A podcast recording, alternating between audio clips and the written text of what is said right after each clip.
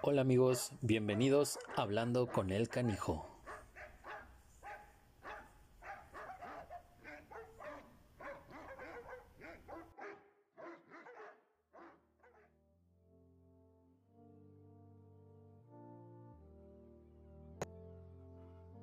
Pues hola amigos, ¿cómo están? Bienvenidos a, otro episodio.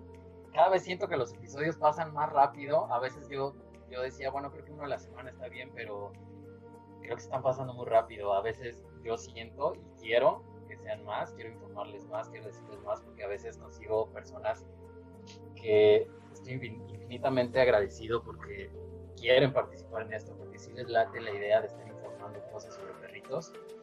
Entonces, no me alcanza ni el tiempo ni los episodios, pero creo que ahorita por todas estas cuestiones de apenas empezar a trabajar otra vez, estar un poquito ocupado, creo que nos vamos a mantener con uno a la semana. Este episodio eh, está, bueno porque hay, está con nosotros una persona que yo ya quería presentarles, que muchos ya se los he recomendado. Este, sobre todo ahorita con toda esta situación de la pandemia, me parece que estamos teniendo perros ansiosos, perros inquietos, perros que ya están desesperados por salir y sacar el instinto que lleva todo canino dentro.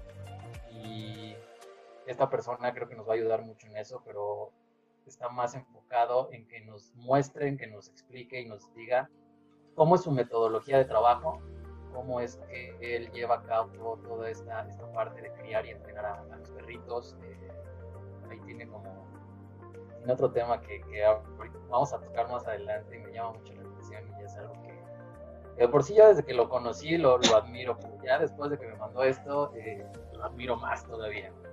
Eh, pues vamos a empezar. Eh, él es Ignacio Chávez. Él lleva 20 años dedicado a esto, entrena todo tipo de perros. Ahorita ya nos va a explicar él en qué se, se especializa o en qué es lo que más desarrolla toda esta pues todas estas herramientas de estar educando, de estar criando, de estar llevando por el camino que, todo dueño quisiera tener a, su perrito.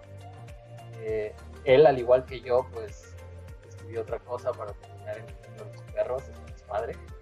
Él, este, él lleva perros de, pues de ayuda.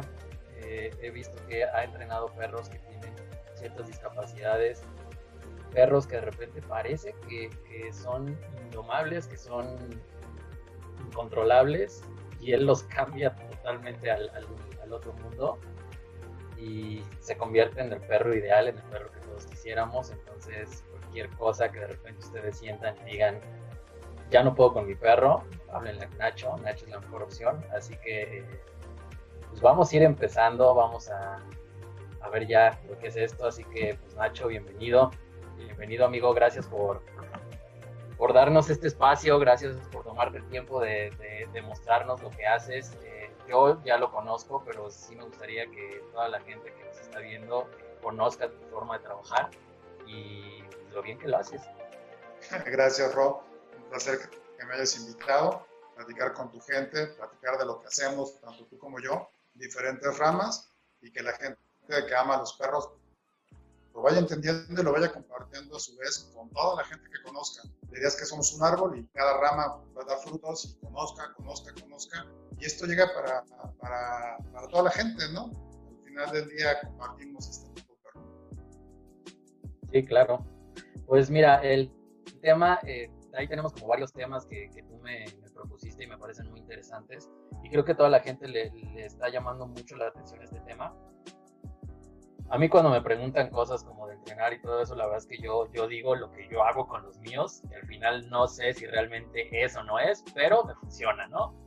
Este, pero pues qué mejor que la persona que realmente se dedica a esto, que, que vive y que está apasionado de esto, nos diga cuáles son los pasos a seguir. Así que por eso empezamos con este tema que es criando y entrenando a mi canijo, a mi perrito. Así que pues vámonos como por partes. ¿Cuáles son las diferencias de estos dos temas?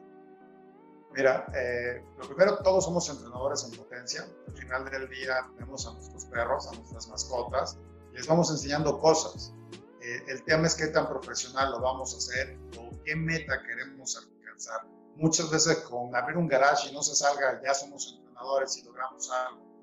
Y fantaseamos un poco, queremos que haga el muertito, de la pata, salte el aro del fuego. Eso es un perro de fantasía. Un perro entrenado es un perro que puedes convivir con él invariablemente. Y siempre hago diferencias porque hay una confusión muy grande, lo que es una crianza y lo que es un entrenamiento. Los confundimos porque creemos que un entrenador tiene que resolvernos las dos. Y la crianza parte de la familia. Yo siempre les digo en el mundo canino, la manada. La familia lo podemos ver los humanos, es mi papá, mi mamá, mi hermano, mis compañeros, mi pareja, todo eso va a ser mi familia. Pero para mi perro es mi manada. Cómo nos ve, cómo nos asimila, cómo nos interpreta. Y es donde fallamos, básicamente queremos enseñar cosas que no son propias del entrenamiento. Ahorita que me preguntas de la crianza, yo se las pongo en cuatro puntos. La alimentación, la creación de un baño, la higiene, que es tu expertise, y los juguetes. Conociendo esos cuatro puntos y dominamos la crianza, podemos pensar en un entrenamiento, porque con la crianza controlamos la conducta de nuestro perro, sus hábitos alimenticios, las idas al baño, la higiene que tú propones, la limpieza dental, el pelo, y cómo jugar muchas veces nos divertimos que está jalando una cobija, pero cuando te acuestas y jala la cobija, tú te enojas. Pero le has enseñado que la cobija se jala, o dejas una corbata, o te quitas una pashmina y se la come, pero le das telas. Entonces, tenemos muchos errores en la crianza y eso repercute en querer que un entrenamiento solucione. Más bien, la crianza es la que nos va a llevar a un buen entrenamiento. Ok, aquí tocaste un tema que a mí me parece muy, muy importante como recalcar y remarcar, porque digo, para mí a veces creo que, yo creo que para ti es más difícil este tema de, tocarlo así con el dueño, cuando le dices, cuando el dueño te marca, creo que yo creo que un 90% te dice, no aguanto a mi perro, está incontrolable, se está comiendo todo, me está deshaciendo todo, eh, no le puedo enseñar. Y cuando tú llegas te das cuenta que realmente el, el problema es el dueño y no el perro. Y en el momento en el que tocas ese tema, creo que ahí es donde empiezan como las fricciones. Conmigo a lo mejor no pasa tanto porque yo creo que como no me ven como la autoridad de entrenador, dicen, ah, pues sí, posiblemente, ¿no? Pero ya contigo yo creo que es un tema más difícil para, para tocar y desarrollar, ¿no? Mira, lo, lo, que me ha tocado mucho es como te pertenece es un miembro más de la familia. Cuando, cuando uno realmente escoge a su perro, lo hace miembro de la familia, se convierte en el perrijo, tanto el nombre, ¿no? Entonces te cuesta trabajo educarlo. Entonces llamas a un tercero para que ponga ese orden. Pero realmente el orden empieza desde la casa. Y eso siempre se los digo. Vamos, todos somos hijos, tuvimos padre, tuvimos madre, y nos fue llevando de la mano a hacer las cosas bien. Estamos aquí sentados platicando. Hay que referenciar eso con nuestros perros. A nuestros perros no les cuesta trabajo obedecer. No les cuesta trabajo eso. Les cuesta trabajo entender por qué tú me estás dando esta orden y yo tengo que ejecutarla. ¿Qué gano ¿Qué me estás enseñando? ¿Qué obtenemos los dos? Y cuando una vez los propietarios, que es el término que utilizamos los entrenadores, no amo, no es el dueño, es propietario, entienden que es un beneficio de ambas partes llevar a tu perro a una terraza, llevar al perro con tus amigos, irte de viaje, te lo llevas a la playa, es tu compañero de vida, lo disfrutas. Y no es cuando abres una puerta y pones el pie para que el perro no salga. O no, no puedes invitar a nadie a tu casa porque el perro está encima de ti o no puedes ir a una terraza porque el perro ya se comió el mesero y al de enfrente. Cuando tenemos una regla que yo les siempre se las pongo y es, se las comparto. Dos cosas importantes. Uno, disciplina no está peleada con amor. Y número dos, nuestros perros se adaptan a nuestra vida, no nosotros a la de ellos. Nos adaptaremos a su vida si tiene una capacidad diferente. Es sordo, tiene tres patas, tiene displasia. Vamos a hacer su vida mucho más fácil y duradera.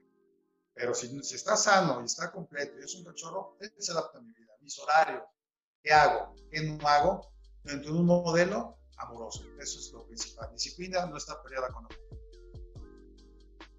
Ok.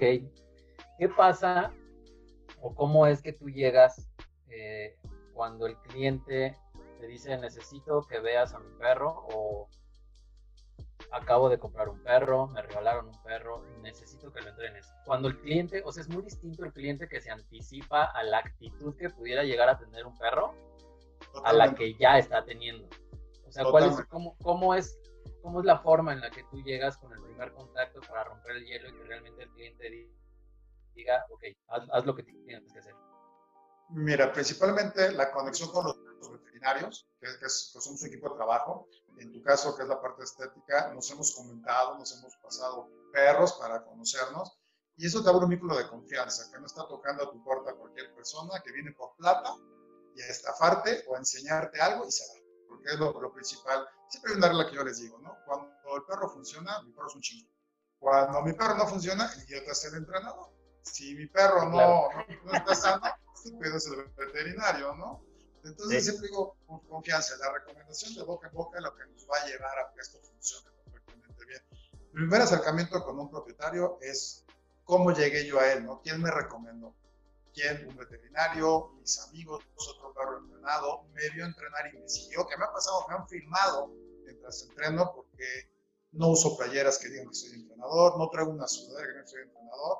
Me preguntan y no digo que soy entrenador porque me gusta tener ese concepto de que el perro tiene que trabajar sin que piensen que es un profesional que lo está manejando. Puede ser tú, puedo ser yo, puede ser mi mamá, mi familia, que pueda manejar un perro y que sienta que no tengo que tener ni la gorra ni la correa para hacerlo. Y mi primer acercamiento es la cita. Hago una cita con ellos y platico lo que te estoy diciendo, la crianza. Les pongo en la mesa cómo debe de comer, cuáles son las sugerencias. Y eso es bien importante, apoyado con su veterinario. Algo que nos pasa a los entrenadores es que los veterinarios en general creen que les robamos el trabajo. Un entrenador no vacuna. Un entrenador no, no, es el diagnóstico, no medica a un perro. Eso no es nuestro experto, es apoyar al profesional que se dedica a la salud veterinaria. Un entrenador no cortamos las uñas, lo podemos hacer, eso no lo sabemos, no le cortamos el pelo, ese es tú eres el experto, Rodrigo. Partiendo de esa premisa, la gente se siente tranquila, que no está contratando un todólogo, está llamando a un especialista. Entonces, la cita es el primer preámbulo. Hablamos de la comida, qué sugerencias, cómo está la economía también. Hay gente que, cree que el alimento comercial es el mejor o no quiere gastar un alimento premium. Y hay que cambiar la dinámica, no es gastar, es invertir en un alimento premium. ¿Por qué? Porque funciona. Apoyar la, decisión del veterinario. Me ha tocado casos que les recomienda alimento sensitive skin, por decir algo. No, es que es muy caro, no lo compro. Y van a comprar un alimento barato y el perro está empeorando, se rasca más. Te toca a ti que lleguen con piodermas, lleguen con destrozados y quieren que tú en estética hagas maravillas. Entonces, vemos la alimentación. El principal problema que me hablan por teléfono es, se hace del baño por todos. Abro mi puerta y es un campo minado. Me doy la vuelta y ya orinó la cama. Me doy la vuelta y ya orinó mi amigo. Entonces, vamos a conocer los horarios de alimentación para controlar las idas al baño. Y el tercer punto que me dicen es la higiene. Yo que me el cepillado. recomiendo que se animen a experimentar, pero que lo hagan contigo yo siento que la información es para ser compartida. Si tú eres un profesional y lo haces mejor, siempre vas a estar ahí. Pero si ellos no tienen oportunidad de acercarse a ti, a, ti, tan pronto, lo puedan hacer ellos mismos y después te vuelvan a buscar. Es una relación de amor que se va fomentando, una cadena. Y el cuarto punto, los juguetes. Compran texturas que son las peores, porque alguien les dijo que es bien divertido. O lo vieron en la tele. Hay tutoriales a morir, hay programas, está padre, pero ese programa fue editado, no presentaron las mordidas, los errores, ¿qué pasa? cuando lleguen y lo ven, yo quiero un perro así, perfecto. Salen tanto, es tanto tiempo y necesito que tú hagas esto. Salen huyendo, porque no se quieren involucrar. Algo que quiero que entiendan, no somos responsables de sus perros, somos compañeros de ustedes y de sus perros. Eso es lo que siempre les digo en esta plática. Mira, aquí hay, hay, una, hay una cosa que yo he aprendido con el paso del tiempo y que Mauricio, que es eh, la otra persona que quiero que participe con nosotros, que es el veterinario que, que ve a mis chiquitines porque tú me lo recomendaste. Alguna vez Mauricio me dijo que si hay un perro que es, pues no indomable, pero que no puede tener una buena relación con alguien de la, de la casa, el que sea, pues que la mejor opción es que esa persona con la que menos se lleva lo saque a pasear, porque el vínculo puede ser más, más fuerte, se puede, facilitar de alguna manera. ¿Qué pasa cuando, o cómo le haces tú para que ese vínculo no se quede marcado contigo cuando tú haces el famoso cambio de mando, que es decirle ya al dueño, ¿sabes qué? Aquí está tu perro, ya está entrenado, ya está todo, y que realmente no se quede con ese vínculo contigo. Mira, la cita te ayuda a jugar un poquito el papel del abogado del diablo. ¿Quién se puede involucrar y quién no? En la cita te puede decir la persona, ¿no es mi perro? Es el de mi esposa, o es el de mi esposo, o es el de mis hijos. Yo siempre les digo, bueno, ok, ¿quién pasa más tiempo en la casa? Generalmente las esposas, las novias y, gente que tiene servicio, ¿no? Vengan, vamos a platicar con ustedes. Vamos a deslindar responsabilidades Y cuando les quitas esa carga, se empiezan a involucrar. Empiezan a ver que el perro es miembro de la familia, es su mascota, es su canijo. Entonces se sienten completamente acomodados y empiezan a involucrarse. ¿Y cómo los involucras? Ver que su perro trabaja. Como dices, sácalo a caminar. Pero si lo saco a caminar y ya no me jala, oye, pues está padre. Oye, eh, lo saco y se sienta. Ah, pues está divino. A mí me toca mucho que los que más son renuentes, cuando el perro ya se acerca a ellos a ver el televisor o los acompaña a la cocina y no les pide comida, oye, pues está de pelo, ¿no? O sea, sí me divierte este enano peludo. Y les empiezan a enganchar, se empiezan a enganchar y de repente llegan con la cama, llegan con la pechera, llegan con un suéter y pues que no quieras el perro, no, si es un buen perro, ¿por qué te lo vas a llevar o por qué te lo vas a regalar? Porque es otra que te dicen. Si no funciona, se va de la casa. Todos los perros que conozco ya tienen un día fuera de la casa. Y no les dan la oportunidad. Yo les digo, bueno, el coche se te descompuso, ya lo vas a vender. Lo llevas a un mecánico y pruebas qué pasa. Si no funciona, te vas a decir, no sabes manejar. Pues bueno, ya sabrás que es tu problema. Es lo que hago. Es decir, ¿sabes qué? Lo que estás haciendo está fomentando la conducta que tú quieres. La conducta que a ti te molesta, la estás reforzando. Entonces, lo, con lo que me dices, involucrarse. Esa es la clave. ¿Qué tanto? Bueno, eso es lo que platicamos. Oye, no tengo tiempo, si tengo tiempo, tengo ganas, no tengo ganas. Y vamos fomentando esa, esa crianza solidaria, repitiéndote, disciplina no está peleada con el amor. Y cuando entiendes los límites, esto funciona increíble. Ok. Ahora, ¿cómo lidias con el dueño que cuando tú hablas con él y le dices, ¿sabes qué? Tienes que hacer estos pasos, tienes que dejar de no sé, que no se suba a la cama. Si realmente no te gusta, pues no dejes que se suba a ningún lado, pero también necesitas hacerlo tu esposa, necesitan hacerlo tus hijos. Y la persona que te contrató es la persona a la que se supone que le molesta, pero es la, la primera persona que le dice, vente papi, súbete. O sea, ¿cómo, ¿cómo lidias con eso? Porque, exacto, porque ya llevas todo un proceso tú avanzado y cuando llegas a la siguiente semana, ya es casi casi empezar de cero. O sea, ¿cómo lidias con esa parte para, para hacer que realmente el propietario pueda entender que, que esto es parte de, un trabajo y, que él es el que lo está haciendo mal? Porque al final va a pasar lo que tú dices. Si no funciona y él no se da cuenta que él es el que está haciendo o el que está como incitando a que el perro no, no haga caso, va a decir que la culpa es tuya y que tú no sirves. Sí, claro, entonces sí, ya las desmentadas se ponen interesantes al final. Yo siempre les digo, así te haces eso.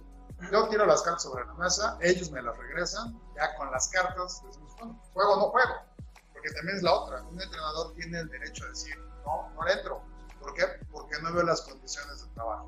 Y se las pones. Y lo que dices es muy cierto. Te dicen, yo lo compré, es que tú me lo estás acercando a mí, pero paga mi esposo, o paga mi mamá, o paga todo. Bueno, tu mamá primero. Si ¿se va a involucrar? No. Mi responsabilidad acabó aquí. Lo que usted quiere hacer, permítame enseñarle. Pero si no quiere, ya no peleas. Básicamente les dices, no se llegó a esto porque ustedes no, no se interesaron. Pero les demuestras qué pasó. Y eso se hace en una exhibición.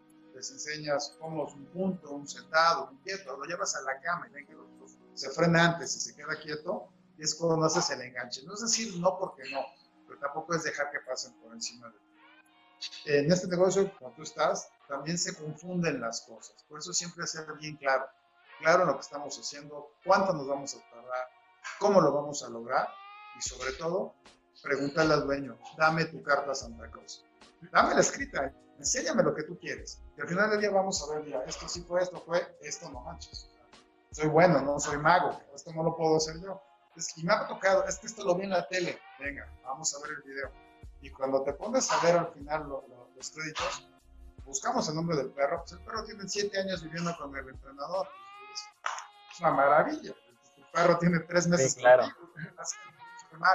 Es poner las cosas claras, es lo que Desde un principio. Ok. Mira, vamos con una. Aquí tiene una pregunta. Déjame ver cuál es. Fabi, Fabi está conectada. Dice, ustedes muy bien. Gracias.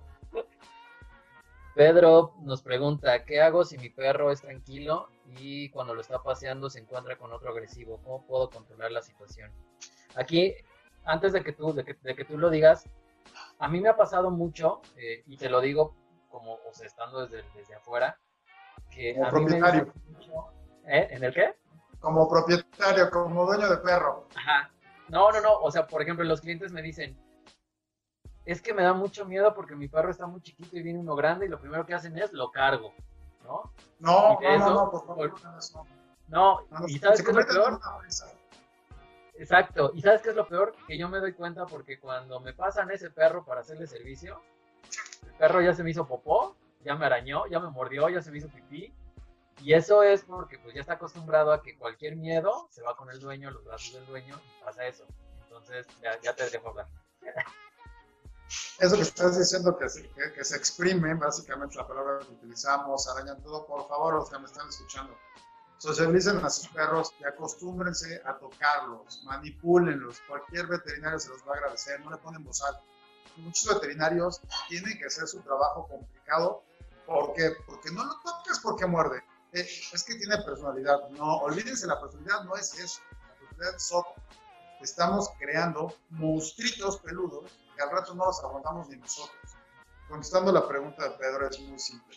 Síguelo sociabilizando y te vas a dar cuenta no de tu perro. Si tuyo es tranquilo, vas a ver al de enfrente, está nervioso, se cambia de cuadra, está jalando, eh, el dueño se pone nervioso, el propietario se pone nervioso y se gira, se separa. Párate, siente tu mascota, acarícialo y háblale suave. Dile, muy bien, niño, muy bien, o muy bien, bebé. Siempre les hago burla. Y aprovechando que sea la comunidad gay, no va por ahí. Muy bien, muy bien, gordo. Háblale como bebé, muy bien, nene, muy bien. Y lo vas a sentir confiado. Y tu perro va a crecer. Si tu perro es el, es el violento, no llegues, es bien común. Hola, oye, no pongas a tu perro enfrente. Yo no llego y te agarro una nalga, ¿no? Cuando no te conozco. Entonces, frénate, siéntalo. Siempre sienten a sus mascotas y ven lo que está pasando enfrente. Si tú ves que enfrente esa persona no tiene control, cámbiate de cuadra. Me dijiste algo, no los carguen, por. Los perros son curiosos por naturaleza. Un perro se va a acercar. Si un perro ansioso, le va a dar más, más curiosidad a nuestras mascotas, ver qué está pasando. ¿Por qué está ansioso? ¿Por qué mueve la cola? ¿Por qué grita? Y cuando tú lo cargas, si el otro perro presenta agresión, los va a morder de los brazos, va a arañarlos. Cámbiense de cuadro. No giren sobre sus pasos, se convierten en conejos. El otro perro los va a buscar más. Cámbiense de cuadro. Y sienten a sus perros y háganlos sentir seguros. Acaricien, motívelos a la actitud de ellos, es la correcta, no la que están viendo enfrente. Claro, la ese es el clásico de, de yo conozco a mi perro, no conozco al otro, ¿no? O sea, tú, sabes, tú no sabes cómo es el otro, pero sí sabes cómo es el tuyo. Entonces, antes como de, de hacer que el perro dependa al 100 de ti, también puedes enseñar como con el lenguaje corporal de tu perro a que decida junto contigo que ese no es el camino y se deben de ir por otro. Creo que es lo, lo más, lo más fácil. Y es lo que yo, eh, es algo que yo promuevo mucho porque precisamente en mi forma de trabajar es precisamente en base al lenguaje corporal de cada perro. Entonces yo te puedo decir, tu perro está en hora y media, está en dos horas, pero a lo mejor tu perro corporalmente está extremadamente relajado conmigo, creó un vínculo muy fuerte y en vez, en vez de dos horas lo tengo en una hora, 40 minutos, porque el perro se dio y se sintió cómodo con todo. Cuando yo te puedo decir que a lo mejor un chihuahua te lo tengo en 20 minutos, se convierte en todo un tornado y es un perro que a lo mejor tengo que hacer en una hora porque se deshace. Lo que dices es muy cierto y eso es bien importante que los propietarios, yo tengo perro, tú tienes perro, es entenderlo. Nuestros perros trabajan con nosotros de una manera, pero tengan siempre en consideración que es un ser vivo y puede reaccionar distinto. Siempre hay, él nunca había hecho esto, nunca se había portado así, es que, bueno, siempre hay una primera vez. Conocerlo nos puede dar límites de cómo puede reaccionar en ciertas situaciones, no en todas. Entonces, siempre que tengamos a nuestros perros, siempre les digo, se hagan sociables, háganlo sociables, no un perro abusivo, no un perro, todos hemos ido al parque y volteamos y conocemos un perro y se ahí viene, no esconde. Y viene el dueño que es peor. Entonces te cambias de cuadra y- o, o no lo pelas y agarras a tu perro. Entonces, háganlo sociables, pero también sean responsables de las actitudes de sus perros. El hecho de decir, así es, no se vale. Porque al rato así es, te parten el hocico.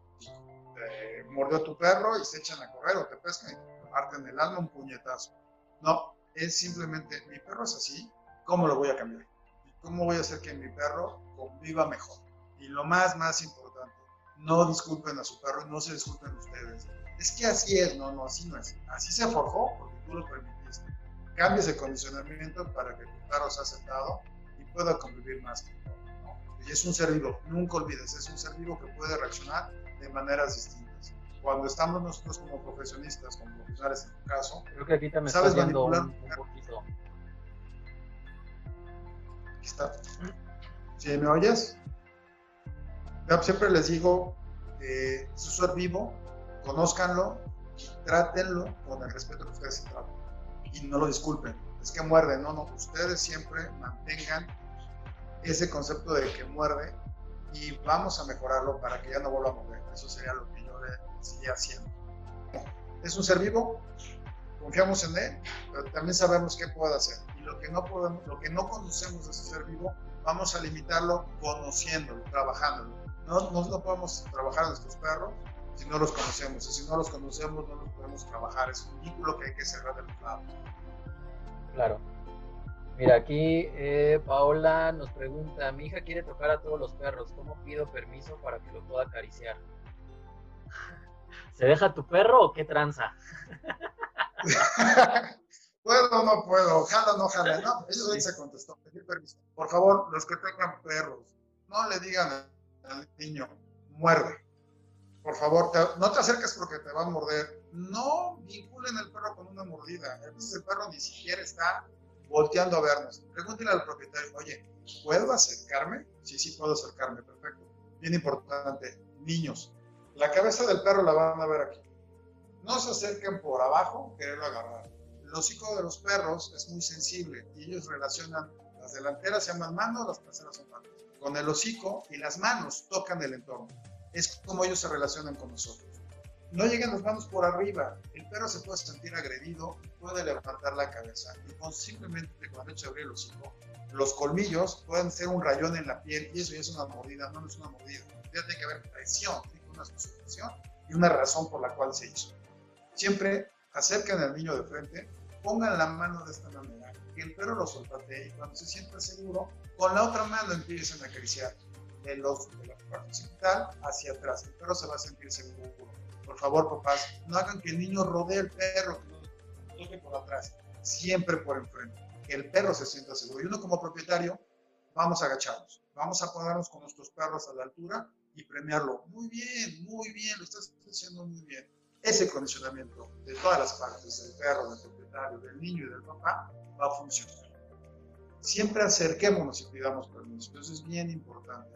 Si como mamá no le late el perro que está viendo o no ve que el propietario tenga buena intención o lo pueda controlar, es un perro que no debemos de tocar y seguimos contestando también, Claro, también hay, hay que recalcar que, que, hay que enseñarle a los niños que es acariciar, porque muchas veces es como, ¿lo puedo, lo puedo acariciar? Y dicen que sí, y pues el niño no sabe, ajá, o llega a hacerle así, ¿sabes? Y eso ya es como invasión al perro y obviamente el perro va a reaccionar. Entonces también como que sí, un poco, ser un poquito más mesurados en esa, en esa cuestión. Totalmente. Siempre de frente, y hay una palabra clave que yo les recomiendo, bonito. Tanto nuestros perros lo entienden bonito como es algo, algo placentero y algo que tiene que ser suave. El niño entiende que es bonito y va recibiendo. los niños se pueden reír con los lengüetazos del perro. Recuerden que la lengua es una parte de la expresión corporal de nuestro perro, ¿no? es una manera también de, de asimilarnos y de sentirnos. Entonces es bien importante darle confianza también al niño. Eso es mi recomendación siempre les doy. Ok, muy bien. Eh, Viridiana Fuentes me pregunta, bueno, nos pregunta, yo tengo dos chavos y cada uno tiene, tiene algo diferente. El macho se para a las seis, seis y media y escucha algún ruido de la calle y ladra y ladra y hasta que no me levanto no se calma. Antes de la pandemia me levantaba a las 5 a.m., pero no deja dormir. La hembra cuando llegó de cuatro meses se subió al sillón y se hizo en toda la casa, pero le enseñé a hacer un tapete y aprendió. Pero puse una reja en el sillón y cuando la quito se sube y se hace otra vez y literal mi sala está enrejada siempre. O sea, vive en una cárcel. De en vez. Eh, como hiciste al principio del programa, la pandemia nos ha cambiado las dinámicas de horarios. Eh, estamos dispuestos a ir a trabajar a cierto horario, comer ciertas cosas, cierto tiempo, volvemos a salir, regresamos. Y ahora estar todo el tiempo en la casa le ha cambiado la dinámica. Nuestros perros no saben qué está pasando. Primero, recuperemos esos horarios, volvamos a marcar cómo estaba funcionando la casa, por qué estaba pasando. Por lo que me comenta, tiene macho y hembra. Eh, un, mito es que, eh, un mito es que solo los machos son territoriales y que solo marcan. La hembra es mucho mayor, más, mayor territorial marca más. ¿Por qué? Porque tiene que proteger a la manada, lo que les comentaba, la familia es la manada. Bien importante, regular sus horarios de comida. Cómo están comiendo, qué horario están comiendo, realizar ese horario y una vez que hayan comido, pasen 40 minutos en que el estómago se, se, se, hace el metabolismo, el estómago está sin tanto alimento y empezar a caminar. El ejercicio les va a venir bien, el ejercicio les va a ayudar mucho a que sus mascotas, a sus, a sus perrijos, tengan una actividad emocional, una actividad conductual distinta. Y eso les va, les va a permitir, si ella tiene la oportunidad y se va a sentar a comer, quitar la cárcel, como dices, abrir la puerta y que su perra se acomode junto a la campana tocar la campana, chiflarle, no, involucrarla más en la vida. Cuando nosotros separamos a los perros, los estamos, están orinando por todos lados, seguimos encerrando y guardando, estamos creando un vicio que se llama zona sucia, zona limpia. Y sus perros entienden, bueno, me tienes aquí encerrado, pues me aguanto lo más que puedo y en cuanto abres la reja voy y me orino a otro lugar, pero ¿por qué? Porque me tienes encerrado, estoy comiendo y estoy durmiendo, no me voy a defecar y me voy a orinar donde como y donde duermo. Entonces abro la puerta y salgo disparado. Entonces, si abro esa puerta y le voy regulando el tiempo la llevo, le pongo un pañal, un tapete, la saco al pasto, lo que tenga, lo que yo haya decidido que pueda funcionar, eso va a permitir que baje las idas al baño. Y la otra que cheque con su veterinario si está cerca del celo.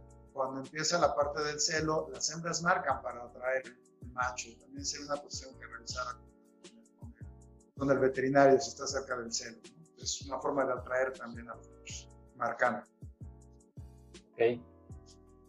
Pedro pregunta, cuando viven en jauría, ¿cómo puedo controlar que los machos no se peleen entre ellos? Ok, ahí hay dos, dos escuelas que dicen una, deja que se peleen y se maten, comillas, comillas, para ellos establecer la jerarquía. Y la segunda es establecer por qué la jauría se está peleando. Todo lo que sea, el nombre técnico se llama recurso.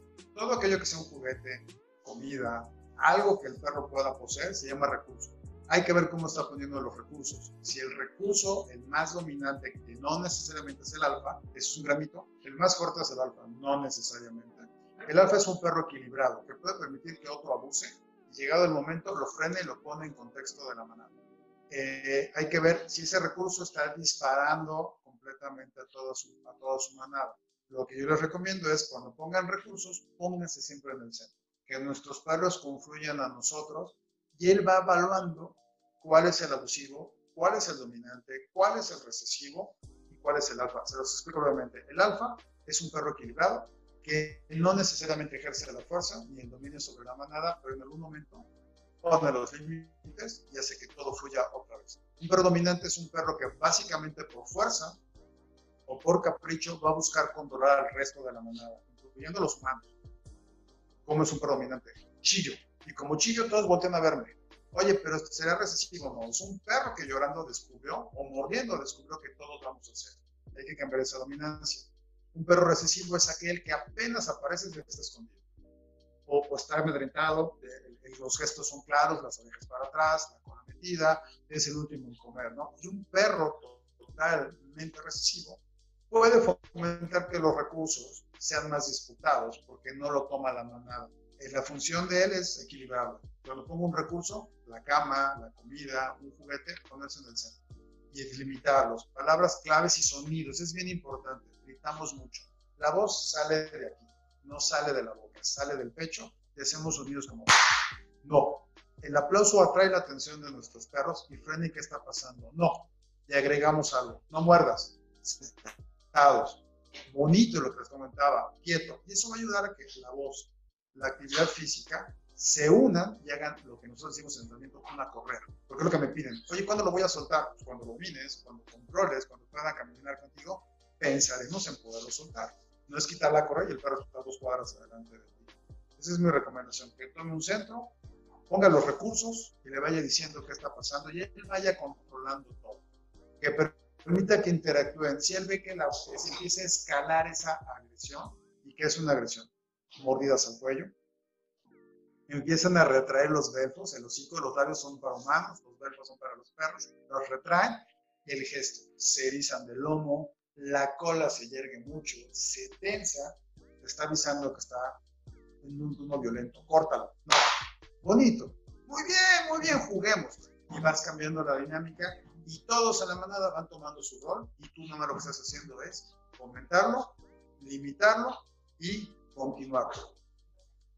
Yo, yo no sé si esté bien dicho, pero yo, sí, bueno, yo lo he manejado, todo eso que estás platicando tú ahorita, yo lo he manejado como, creo que en los, y es mucho en los perros, es como hacerles cortocircuito, ¿no? Porque están, o sea, cuando el perro va sobre algo, el tema que sea, es eso, y su atención está fijada en eso y no le importa nada. Y una vez que tú haces como un sonido, o que de repente nada más le tocas como la pompita, ahí haces como el cortocircuito y el perro como que se resetea y ya no sabe ni qué pasó. Totalmente, lo, acabas de resumir perfectamente bien sin tanto choro, ¿no? Es, nuestros perros tienen visión de túnel, hacen Es que no estudié, amigo, tú sí lo estudiaste. Las mordidas se enseñan, ¿no? No, sí, simplemente los perros se ponen así, rompen la, inercia y con ustedes. Pero ahí lo que te faltó es, no solo es que tocarlo, hay que usar la voz. Nos quedamos mucho en silencio. Entonces, si nuestros perros entienden nuestro vocabulario, entienden qué estamos pidiendo y entienden a trabajar. Los perros pueden aprender hasta 100 palabras, lo entienden perfectamente bien. El problema es que no las hacemos cadena y no hacemos que esto funcione. El silencio para un perro no sirve porque tiene que aprender a leernos. Y somos tan complicados los humanos que a veces entiende que esto es para acercarme a acariciarlo y entiende esto que lo puedo usar. Entonces, somos incongruentes. Un día los abrazamos y otro día, ya para allá porque no quiero dormir. No, espérate. O sea, nuestros perros son de hábitos, entienden una, una cadencia, entienden un ritmo y con eso se mantienen. Usen la voz, por favor. El silencio no sirve. Los gestos se acompañan con la voz, se acompañan con las manos, se acompañan con algo para poder delimitar. Cuando he entrenado perros sordos, pues no me pueden oír, entonces uso luz, uso una mano para que entienda qué está pasando. Cuando un perro se siente enfermo, lo tocamos, se siente protegido. Nosotros mismos nos tocan, nos sentimos hagan lo mismo con sus perros, pero usen la voz, por favor. La voz es bien importante. Es la mejor correa que pueden tener, es la voz. Justo quiero ir a tocar ese tema que, que tú dijiste de, de los perros de, de, ayuda, pero eh, Viridiana Fuentes, la de los chau chaus, dijo que no, o sea, no los encierra a ellos, encierra la sala. O sea, enjaula la, la sala para que no se ensucien y sus perros están por toda la casa. Ok, ahí lo que puede hacer es un ejercicio muy simple, quitar la reja, hacer, hacer una puerta para que, para que, para que pasar y ella entre. Ella entre con el teléfono, entre caminando y cuando vayan a entrar a sus perros los frenes les digan no.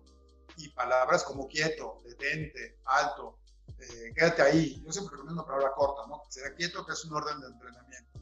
Decimos, extendemos la mano, voy a levantar un poco, un poco para que lo puedas ver. Decimos, quieto, aquí está la zona y lo que ella puede hacer es, aquí se siguen viendo, caminar. Regresa y quieto. Y en esta zona, voy a desaparecer un segundo, ella gira, desaparece y vuelve a aparecer.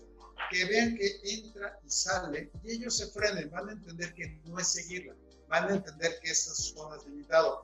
Y seguramente la textura del piso es distinta. Los perros se manejan por texturas. Aprenden la madera, aprenden el mármol, aprenden el pasto, aprenden la grava, la arena al momento de que ellos ven el desnivel, si es un escalón o sienten la textura, se van a frenar. Y entra y sale. Y una trampa, cuando ya probó eso, es esconderse y ver si ellos entran. Y cuando entran, les diga no. Y volvemos a lo mismo. Quietos. Eso va a funcionar. Aquellos empiezan a relacionar que ese lugar no está permitido. Y lo más importante, si ya entraron y ya se orinaron, quitar los aromas.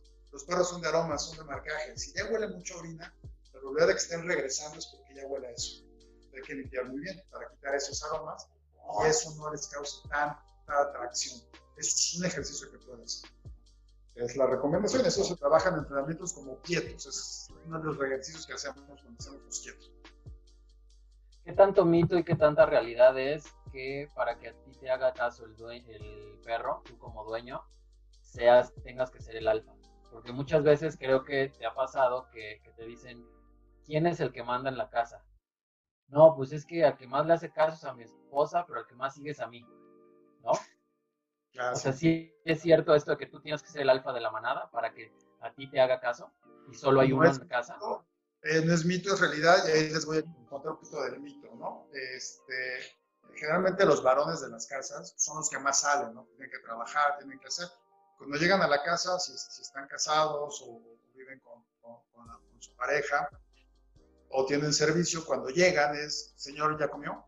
¿Ya cenó? Papá, papá, ¿cómo te fue? Entonces ven que toda la manada confluye con ellos y le dan de cenar o platican. Entonces los perros ven esa, ven esa vinculación de la manada, aprenden y lo van siguiendo. Entonces es el más dominante. Y alguna vez este, gritó, batalló de un manotazo, un sapo, un periodicazo al aire o al propio perro. Entonces quedó grabado eso. Como ven que toda, toda la manada concluye hacia él, tienden a, a, repetir eso, ¿no? Y por la poca vinculación. Uno de los mitos es que solo hay un alfa. Eso es la mentira más grande. Hay dos alfas. Cada manada, y partiendo de la premisa, que es una pregunta que, que, que me vuelve a hacer más adelante, me adelanto un poquito, es, ¿qué es una manada? Mínimo tres personas máximo 7, 8 personas, si, si, si, conviven todavía las familias antiguas que tengan la abuelita ahí, el primo, el servicio, el amigo, el roomie, lo que sea. Si nada más somos mi perro y yo, eso es un binomio de trabajo donde los dos hemos aprendido a tolerarnos, respetarnos y a ceder el uno con el otro. Cuando es una pareja, cuando es una pareja y está el perro, son los tres. El perro entiende cómo se maneja esa pareja y él les va por Los alfas son dos macho y hembra. Primera parte extraña de la plática. Hombre una mujer. El hombre tenemos testosterona, por lo tanto somos machos. Tenemos estrógenos también, una, una, porción menor. Las mujeres tienen este, estrógenos y tienen testo en una presentación menor. Al ver que somos machos y hembras para ellos, para los humanos, hombres y mujeres, van entendiendo esa relación que pasa. Por eso hay dos alfas. Puede ser un hombre y puede ser una mujer. Oye, ¿qué pasa si son dos mujeres o son dos hombres? Hay uno que siempre tiene un conteo mayor de testo o de estrógeno y es el que interactúa más con el perro o pasa mayor parte del tiempo con el perro. Por eso nuestros perros tienden a seguir a estas personas. Y algo que hacemos, te sigue más si tú le das de comer, si tú lo sacas, porque eres lo que conoce día a día. Lo que hay que hacer siempre es equilibrar una manada. Que todos los alfas, las personas, no funcionan siempre se los pongo, imagínense una pirámide, la punta son los alfas. Los alfas ponen las condicionantes de todo, por qué se come, dónde se come, a qué hora se come, por qué se sale, dónde se sale, etc. La parte intermedia de la pirámide son los betas. Puede ser un hijo, ah, es que juega con él muy brusco, ¿está bien? Pues sí, porque no lo muerde, y él juega brusco con su perro. Oye, a veces hace caso, a veces no. Ese es el beta, eres mi compañero, eres mi carnal de fiesta y los omega, que son los sometidos. Es cuando te hablan por teléfono, oye, ya no aguanto el perro, se está comiendo mi casa. Entonces hay que poner esa pirámide en esa orden, que nuestros perros funcionan en esas dinámicas.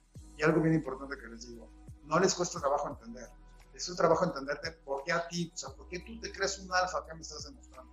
Me gritas, me pegas, no me pelas, me sacas pocas veces a caminar y cada vez que me sacas me empiezas a sacar la cabeza porque me jalo, no me conoces pues no eres un alfa, simplemente eres el tipo que me está sacando o tipa que me está sacando a caminar, que no nos conocemos. Y algo que se nos olvida, los perros son muy nobles, aguantan eso. Pero ya que el perro explota, pues ya podemos imaginar, se escapó, nos murió o otra cosa. Siempre, siempre, siempre hay dos alfas en las manos. Siempre. Hombre y mujer, macho y hembra en, el argot canino. Ok, muy bien. Eh, Luis Miguel Dice, tengo una cruza de boxer, es demasiado efusivo al momento de tener contacto con más perros, pero al momento de entrar en contacto conmigo después de un rato de no verlo. ¿Cómo puedo reducir esa conducta, sobre todo en los paseos, ya que los demás perros no siempre reaccionan bien? O sea, lo han de sentir como, como una amenaza, ¿no? Ya llegó el gandalla. Sí, yo digo, sí. llegué, espérenme. Bien importante. Eh, la entrada del boxer es una raza cariñosa, es una raza que se se ha fomentado mucho para compañía en los últimos cuatro o cinco años. Hay que recordar que las razas tienen estos periodos, ¿no? Se ponen de moda y hace unos años eran los Shiba que lo veías en la calle, ah, mira, está Hachi, ¿no? Y no sabían por qué. Hachi es 8, es el número de la suerte. Entonces ya lo veían y es un Hachi. Eh, ahorita se puso de moda los solo, los solo squinkles, y ahí vamos, volteas y ves un solo squinkle. Ahorita los famosos pumpkin, ¿no? Entonces vamos con eso bien importante. Cuando él llega a la casa, siempre le sugiero, me voy a levantar otra vez. Ya estoy tomando aquí, a ver si... Siempre que llegue a la casa, antes de saludarlo, no se gire, porque al estarnos girando estamos involucrados como una, una posible presa, aunque seamos los propietarios. Estirar las manos, pulgares escondidos, palma aquí, hacemos esta pequeña flexión y él se deja venir y hacemos no. Voz firme, no. Podemos agregar palabras, podemos hacer lo mismo. Quieto, tranquilo, sentado, bien importante. Estos movimientos no están permitidos, los mantenemos firmes y no somos una escopeta hablando. Quieta, sentado, no te muevas, no. Quieto. Muy bien y premiamos. Yo sé que tenemos traje, yo sé que andamos con las prisas, entonces, segunda opción, caminamos. Que vaya saltando, pero no sobre nosotros, para que no se pueda apoyar y vaya más atento donde lleguemos y llegamos a la zona que hemos comprometido como zona de recibimiento, como zona de fusión, zona de juego. Puede ser donde enganchamos las correas para salir, puede ser cerca de la puerta, puede ser donde acariciamos. No, sentado. Una vez que esté sentado, contamos otra vez del 1 al 5 y ya acariciamos. Un error que cometemos es que apenas se sientan o hacen algo, ya queremos tocar. Que nuestros perros se ganen la caricia. Hacemos pausas y tocamos. Eso les puede ayudar. Y la otra parte de la pregunta, ¿qué tan efusivo con los perros? Una forma es, si va a llegar a una jaula, que están en todos los parques, no llegue directo. La bordee, que dé un par de vueltas. Que su ansiedad se vaya bajando, que vea a sus amigos, que vea a los demás perros. Tienen que controlarse para poder interactuar no llegar de golpe, soltarlo, o que ve otro perro se trae la correa y quieren, quieren fraternizar, soltarlo. Eso es bien importante, las pausas. Yo les recomiendo que si es en la calle, sentarlo, uno, dos, tres, cuatro, cinco, muy bien, y seguimos caminando. Eso sería mi recomendación. Ok. Estás muy preguntado ahora, amigo, ¿eh? yo creo que ni en tu examen final, el número de cuenta, por favor. Sí. Ah, una de mis perras se hace, de todo se hace pipí, miedo, ansiedad, emoción se hace pipí. O sea, es miona. Okay. Hay que checar qué edad tiene. Eso se llama control de interés. Es relativamente normal y se presenta entre los tres meses y los ocho meses de edad. Si está en ese rango, es relativamente normal. porque Les explico. Imagínense la vejiga como un globo, ¿no? se llena de orina, arde y hace una micción, que es el término de orinar, hace la micción y eso puede ser por un estímulo vocal. Muy bien, gorda, muy bien, hasta que nos ve. Recuerden, hay que recordar algo. Cuando nosotros salimos de la casa, yo te puedo decir, Rob, te veo mañana a las 9 de la mañana. Y sabes que a las 9 de la mañana nos vamos a ver. Nuestros perros, cuando salimos de la casa. Y llega puntual. si llego puntual, se me quedo dormido. Este, y si me abres la puerta, por cierto. No, eh, nuestros perros no entienden si regresamos o no. Por eso cuando abrimos la puerta y llegamos, hay, muchas veces lo saben ustedes, escuchan el motor del auto, de la moto, las llaves, el, ascensor, ya están listos, ya saben que somos nosotros. Por eso se emocionan tanto, porque ellos tienen ese amor a flor de piel, es de, ya llegaste, por fin estás conmigo, ¿no? Y a veces no lo entendemos nosotros. Entonces, una sugerencia es la que les comentaba también con el tema del boxing. Abrir la puerta y entrar directo hasta llegar a una, para que ella al caminar apriete el esfínter, apriete la vejiga, apriete el cuerpo y la vaya siguiendo. Y llegado a una zona que si es un baño que han creado dentro de la casa, ya pueda dar la caricia. Es, que eh, eso, va, eso va mejorando conforme la vejiga va creciendo. Es a los ocho meses ya puede estar bastante más controlada.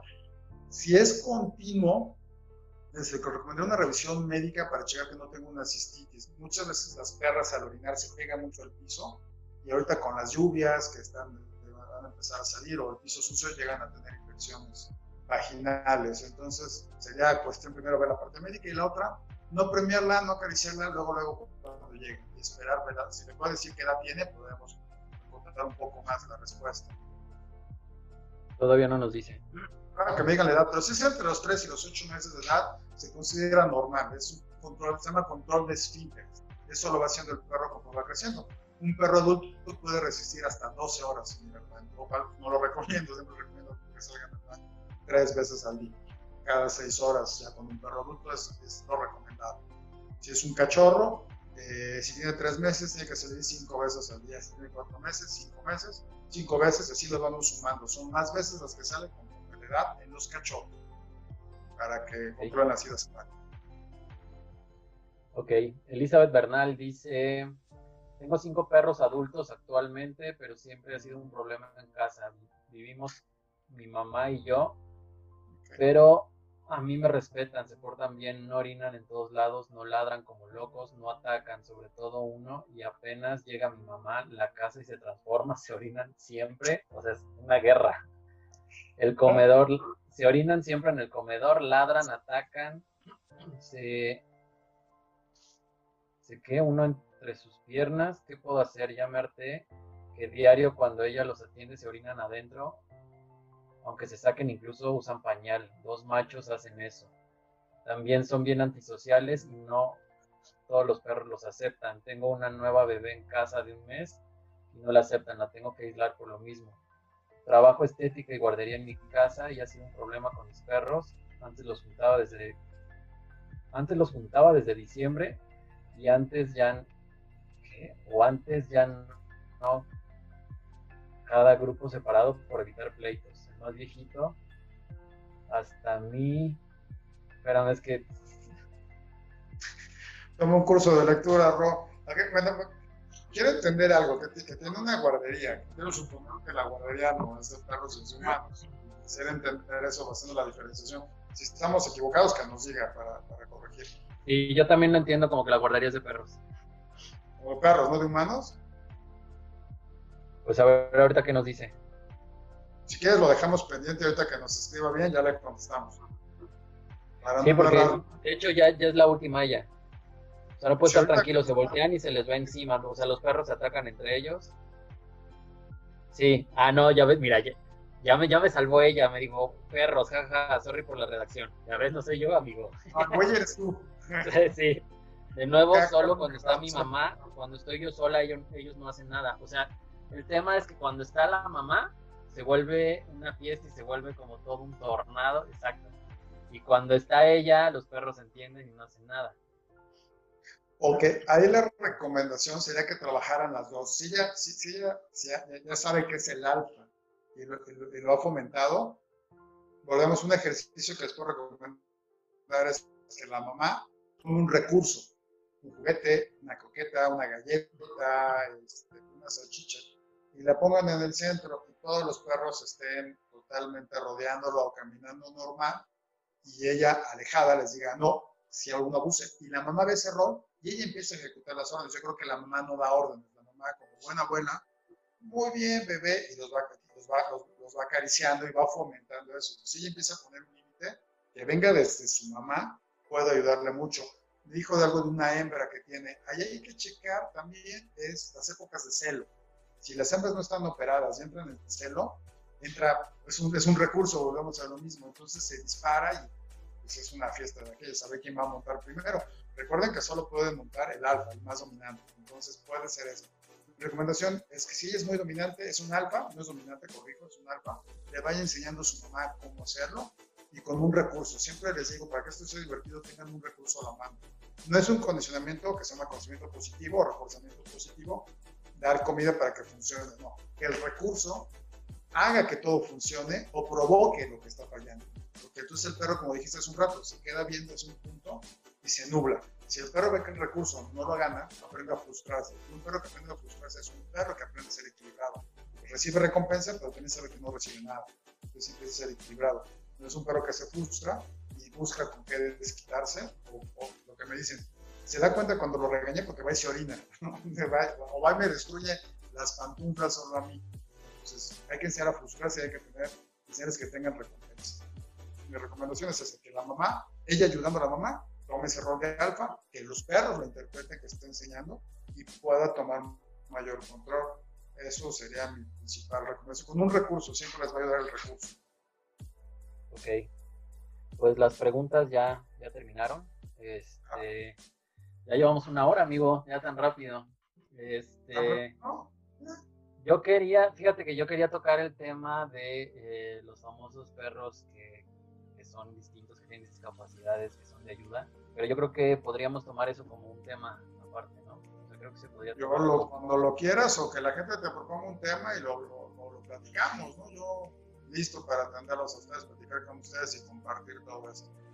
Ahora sí que ya Elizabeth, Elizabeth te contestó ahorita y dijo, gracias, ya escuchó. O sea, yo creo que hizo la pregunta y en cuanto vio que íbamos a hablar de ella, se la puso su mamá en el oído. no, la verdad, este, siempre, les digo algo en este negocio, lo que he aprendido es, las personas que son papás tienen ese tono de voz muy mágico. Yo tengo 46 años y hasta la fecha... Qué buena manera de decirlo, ¿eh? Mágico. O sea, está bien. No, te voy a decir por qué, no, no, te voy a decir porque te van a contestar los demás que son, todos somos hijos, ¿no? Este, te voy a decir, yo a la fecha veo a mi mamá y no tiene que verme, nada más me ve caminar y me dice, estás enojado? ¿Por qué tienes esto? ¿Por qué tienes aquello? No, estoy bien. Y a mí no me vengas con, sabe que estoy, tengo un sentimiento. O a la fecha, mi mamá hace un cambio de voz y es de, ¡ah! Se va a enchilar. Entonces, usen esos, son papás, usen esos cambios de voz y los perros lo entienden perfectamente bien. Usen esa magia, no se queden pensando que no lo pueden hacer. Y si tienen una manada, siempre les digo, la manada es responsabilidad de todos los miembros de la manada. Todos ven por sí mismos. Los perros no hacen diferenciación. Les repito, alfa, betas y omegas. La mamá se está convirtiendo en un omega. Por eso los perros no la respetan. Por eso los perros crecen cuando está ella sola. Hay que recordarle a la señora que puede ser un alfa porque tuvo una hija. Así de simple. Y ese, ese, pensamiento va a ayudar a que se encauce. Usen la voz de papá o de mamá. Funciona, funciona bastante bien. Ok. Pues, ¿cómo te pueden contactar, amigo? ¿Cómo, o sea, ¿cómo se pueden poner en contacto con Nacho? Perfecto. Me pueden mandar un WhatsApp. Siempre, de repente me tardan contestarlos porque estoy trabajando, pero la verdad posible me reporto, les doy mi teléfono, mi celular es el 555 107 5574. Escríbanme, platicamos, agendamos una cita y la idea de que un entrenamiento no es general, es un traje a la medida, que debe funcionar a cada familia con las necesidades de cada familia. Eso es bien importante. No es un lote, no es un lote que se lleva a lavar y tiene que estar limpio. ¿no? Cada perro es un ser vivo, cada manada necesita cosas en particular y cada familia es un mundo. Entonces siempre les digo, platíquenme, hacemos una cita, nos sentamos, charlamos, vemos si yo soy la mejor opción para ustedes, hacemos match y arrancamos. El, mundo es para que lo gocemos, no para estar encerrados peleando con nuestras mascotas y más en esta pandemia. Claro. Mira, aquí hubo una última pregunta que decía, mis perros se jalan, se jalan al pasear fuertísimo. Yo soy grande y fuerte, no me tumban, pero recomiendan los collares de entrenamiento. Creo que antes de que respondas esta, creo que estaría bueno armar un programa eh, aunque sea, digo, no sé si pueda ser pequeño o ser grande, eh, en cuanto a tiempo, de qué es mejor, qué tipo de correas y pecheras, collares, qué tipo de collares y todo eso para que la gente también entienda, porque a veces, o, la mayoría, eh, pensamos que, ah, pues la pechera, porque así no se lastima la tráquea, o es que Lo así que es más bonito. Que se ponga Jet Leader, que se puso de moda ahorita. Sí. Creo que nos podría dar para hacer un programa de eso, ¿no? Por supuesto, y si quieres traemos víctimas, traemos un, par de perros que se jalan para que aprendan. No, contestando su pregunta, el nombre técnico de eso se llama, este, bueno, eh, ay, se me fue ahorita la, idea, pero este, él, va jalando por lo siguiente, eh, nuestros perros, generalmente el perro, entre más aparezca el lobo, tiende, tiende, a suceder eso, el husky es un, característico, entre más aparezca el lobo, más tiende a recorrer distancias tiene que jalar. Se llama reflejo opositor, se llama correcto. Se llama reflejo opositor. ¿Qué pasa? Que el perro interpreta que ir adelante es su ruta y va, como dijiste muy bien, va así. El propietario lo que siente es, oye, si tú me jalas, yo voy a correr y no lo voy a hacer. Entonces yo te jalo más y lo vamos estrangulando y se escucha el famoso jaleo de... La lógica de nuestro perro es la siguiente. Yo voy a tirar más fuerte, no me importa tengas músculo, ¿no? Porque eventualmente lo que me está frenando va a dejar de jalar. Me va a dejar de frenar y voy a poder caminar como yo quiero. Y yo como propietario pienso, a ver animal, si tú me sigues tirando, pues te voy a rocar. Lo, lo, que sugiero son las dos manos, no usarlas así. Voy a levantar, tú me dices si nos vemos. Me voy a mover tantito la cámara y ahí me dicen si se ve. Tener las manos aquí. Aquí no sirve porque es el reflejo opositor. La fuerza va para allá y yo voy haciendo esto nos encorvamos y vamos haciendo eso. Entonces, al hacer esos movimientos nos lastimamos la espalda y hay gente que acaba con los codos destrozados. El collar se sube a la base de la tráquea para no causar ninguna lesión y lo ponemos en la base de la nuca. queda de esta manera. Controlando la cabeza de nuestros perros, controlamos la caminata. Manos van a ir aquí. Vamos a establecer un orden, por ejemplo, el junto, que es el orden de entrenamiento. Hacemos esto. Flojo, error común, ir apretando. Vamos estrangulando al perro, relajamos.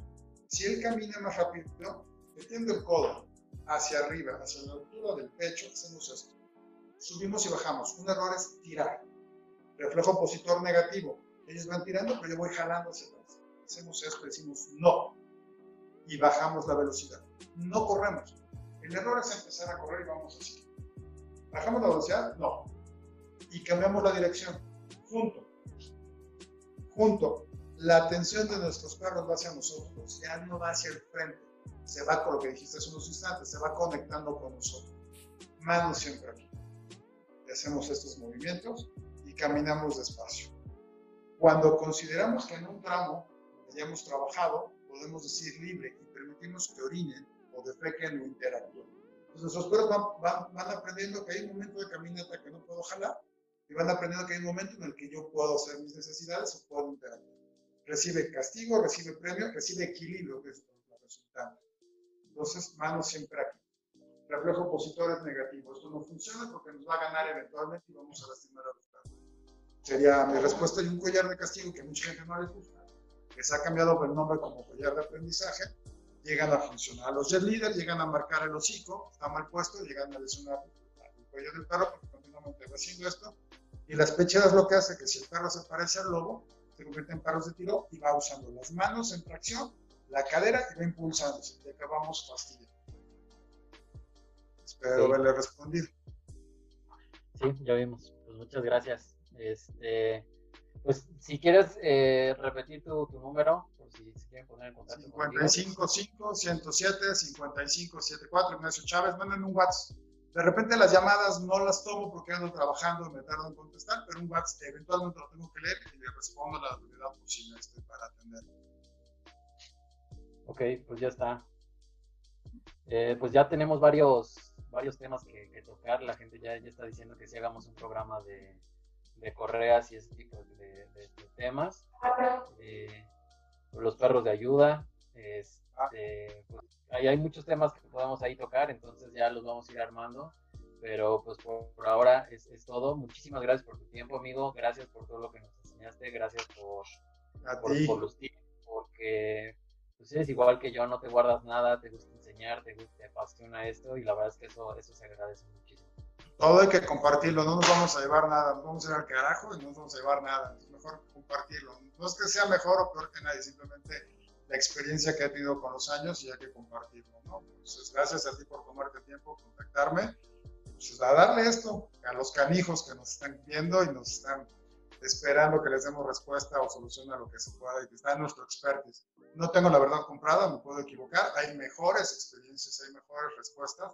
Yo comparto desde mi punto de vista lo que me ha funcionado en 20 años y he vivido.